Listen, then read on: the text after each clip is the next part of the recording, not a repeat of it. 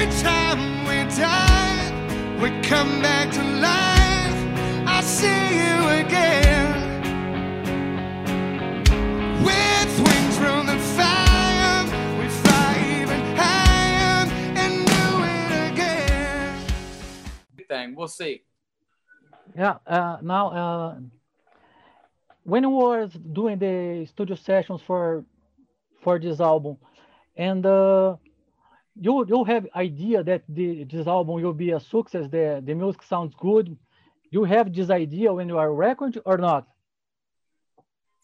Yeah, I mean, when we go in the studio, we never really know exactly.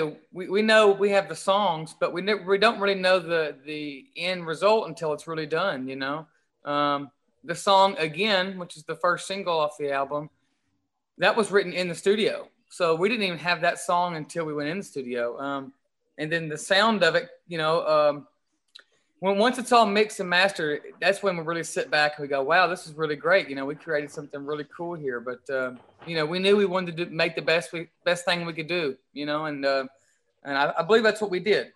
You know, we really we really pushed ourselves uh, to just create uh, and give the best performances we could. Oh, great! And you you did an amazing live that I saw. But one thing I was thinking in with this time, it's it's not easy how do you sell this live concert or like a new DVD or a new live studio album. This last live streaming that you performing, do you could this performance could be a, a new live album? Right. Yeah. I mean, um, the live stream that we did live from the sky, that was, uh, that was really fun. It was something to do to kind of, uh, well, we hadn't played in so long and we our, we wanted to give our fans something really unique and, um, we filmed it and, and, put it together and, uh, I'm really proud of it. And we just released the live version of one of the songs, I think last week. Yeah. Um, so people can still enjoy it, you know, and uh, who knows, we might release the thing on DVD one day. I, I'm not sure, but um, it was really fun to do, and we're kind of in the planning stages to do another one right now. Yeah, great. Now, uh, personal questions. You like me, you love surf, and you have the surf monsters. Uh, I would like to, how can you create this idea? And the second part of the, these questions, how surf, monster, how surf monsters help you in the music? Um, the idea, I've had the idea for a little while, but in a normal year, if we were touring, I would have never had the time to dedicate to it, you know? So when I, last year, when I was kind of, you know, coming to terms with the fact that we weren't going to be able to tour, I said, and this is going to be my silver lining that I'm going to be able to create something else just to keep me um, stimulated creatively. You know, Mhm. I wasn't able to go and tour and do what I'm used to doing, but uh, Surf Monster was really a saving grace because I was able to still be creative and I kept myself busy. And uh, I'm having a lot of fun with it, and we, we really enjoy it. And I just love the culture, surf culture. I love we love the ocean. Uh, my wife and I we love the beach, and it's just I wanted to create a, a line of, of clothing that represented that.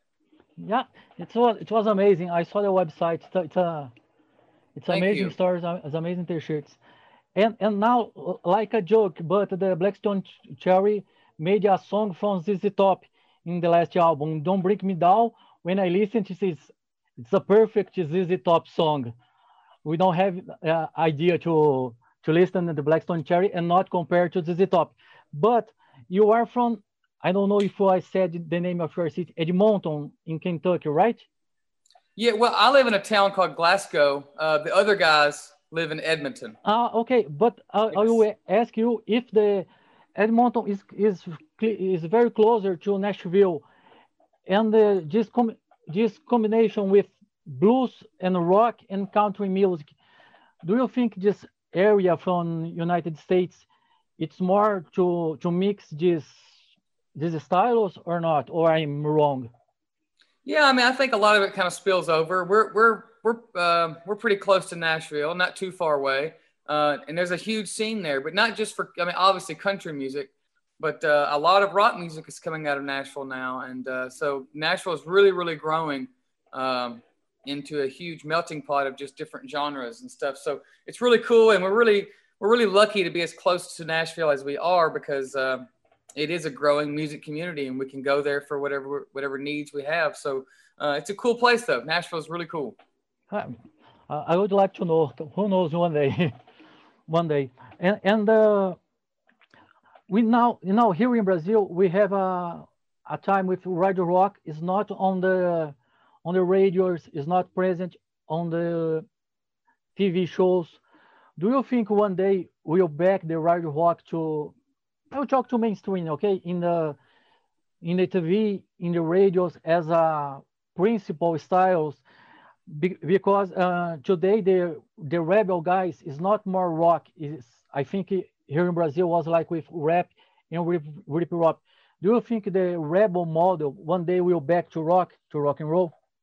Um, I hope so. I think it'd be great. I mean, you know, rock and roll is still very much alive. Uh, so uh, once uh, more television shows can get on board and, and, and more radio stations play rock music, I think it's great, you know. But then again, it's been able to survive without it for a long time too. There's there's excellent rock festivals all over the world, and um, so um, it's very much thriving.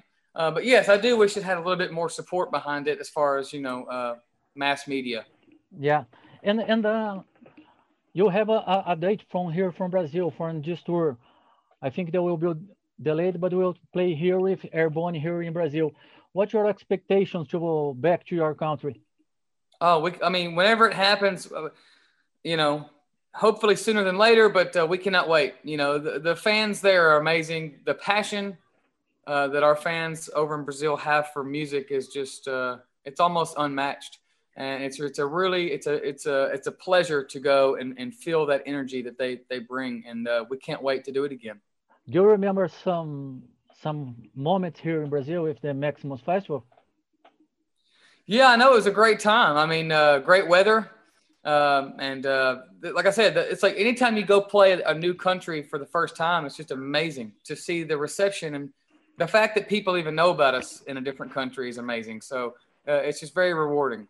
Well, and and and now with the expectations for tour, you said you create your story, but uh, our expectation to back to tours around the world, and I think you'll never you'll never think that the tour is too long and when uh, stay home no, again.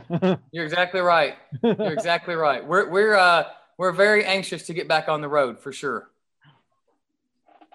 And um, it's, it's, just a just a, a simple interview, Ben. Uh, thank you so much for your time. We hope you here in Brazil with Airborne. That will be amazing concert here in São Paulo.